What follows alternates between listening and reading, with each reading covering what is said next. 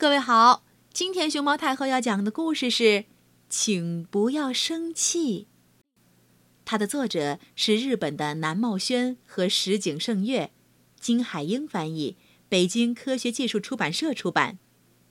关注微信公众号“毛妈故事屋”和荔枝电台“熊猫太后摆故事”，都可以收听到熊猫太后讲的故事。我总是惹人生气。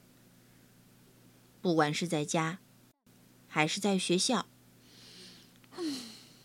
我总是惹人生气。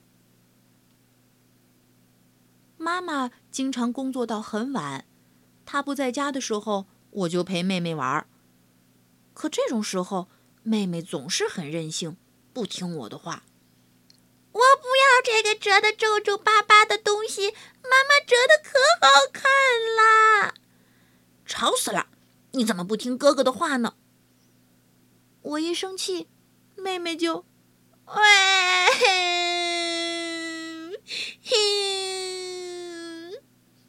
妹妹就哭，一直哭到妈妈回家。有时候她会在中途休息一会儿，看到妈妈进屋了以后，再哭。妹妹一哭，妈妈就生气。你看看你。又把妹妹弄哭了，哼！谁让她那么任性，不听我的话呢？我心想。你怎么还没做作业呀？我一直在陪妹妹玩，哪有时间做作业呀？我心里还在想。可我要是真这么说出来的话，妈妈肯定更生气，所以，我干脆什么都不说，把头扭过去。看着别处，一声不吭的挨训。唉，我为什么总是惹人生气呢？在学校，我也总是惹老师生气。这不，上学路上看到一只螳螂，好强壮呀！我想好好观察观察它，结果刚拿到教室门口。两个女同学看着螳螂，吓得嗷嗷直哭，全身发抖。哦，老师看到这一幕，生气了。食堂里头，我想帮忙给同学们分餐，那老师看到了以后，却对我一直摆手。今天课间休息时，小马和小唐不让我跟他们一起踢足球。你们为什么不让我一起踢啊？我问他们。你不懂规则，脾气又不好，我们不想跟你一起踢。他们回答。我听了心里很难过，所以回敬了他们一句：“哦，好啊，我还不想跟你们一起踢呢。就算你们求我也没有用。”我一边说，一边踢了小马一脚，还打了小唐一拳。他们俩。马上，哦，马上就哭了起来。哦，看看，老师这会儿又气冲冲的过来了。其实我现在也很生气。老师过来了，却只批评了我一个人。你又干坏事了。是他们俩先说我坏话的。不可以打人，可是他们说不想跟我一起玩，我也受到了很大的打击啊。可我要是真这么说的话，老师肯定更生气，所以我干脆一言不发，把头扭到一边，默默的接受批评。唉，我为什么总是惹人生气呢？昨天我惹人生气了，今天我也惹人生气了，明天我肯定还会惹人生气。说实话，我很想听别人夸我，你真是个好孩子。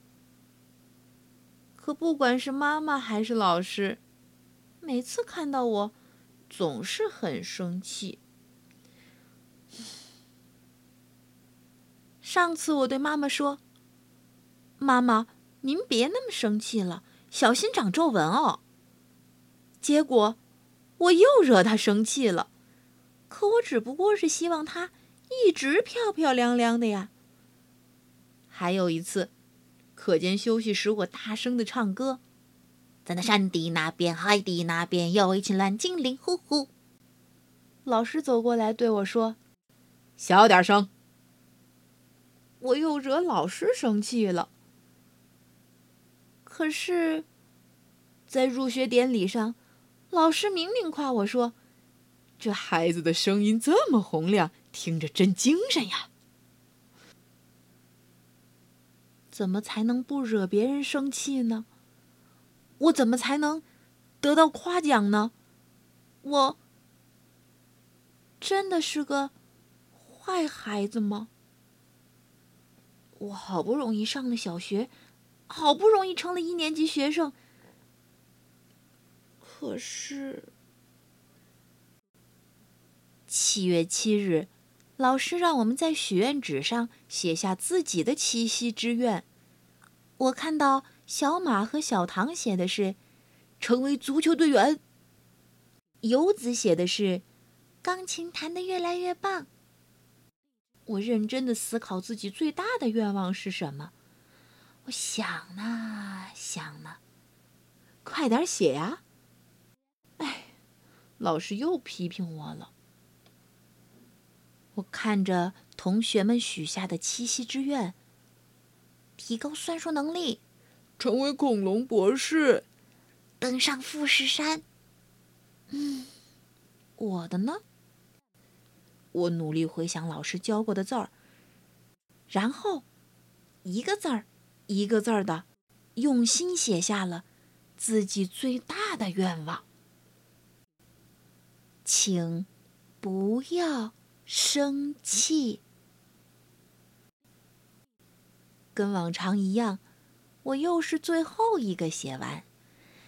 哎，我又要惹老师生气了。我一边想。一边把纸条递给了老师。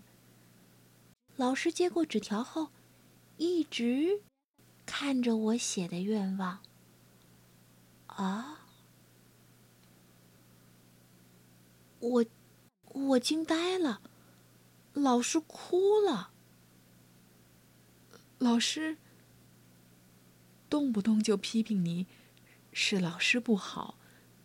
对不起，你写的很好。真是一个好愿望。老师夸我了，我太吃惊了。我的愿望居然这么快就实现了。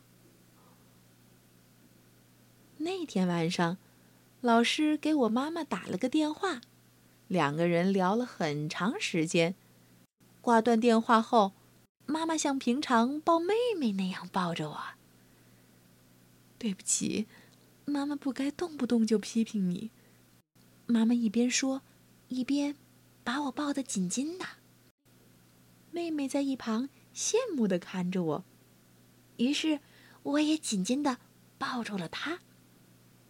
你们两个都是妈妈的好宝贝。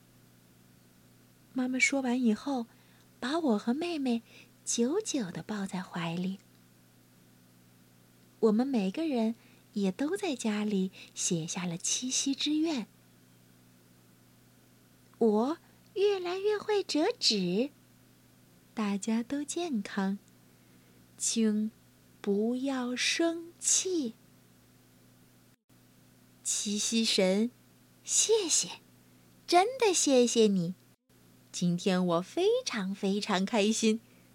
为了报答您，我一定要做得更好。嗯现在，先睡个好觉吧。小朋友，你们有没有许下自己的七夕之愿？你们的七夕之愿是什么？有没有想到呀？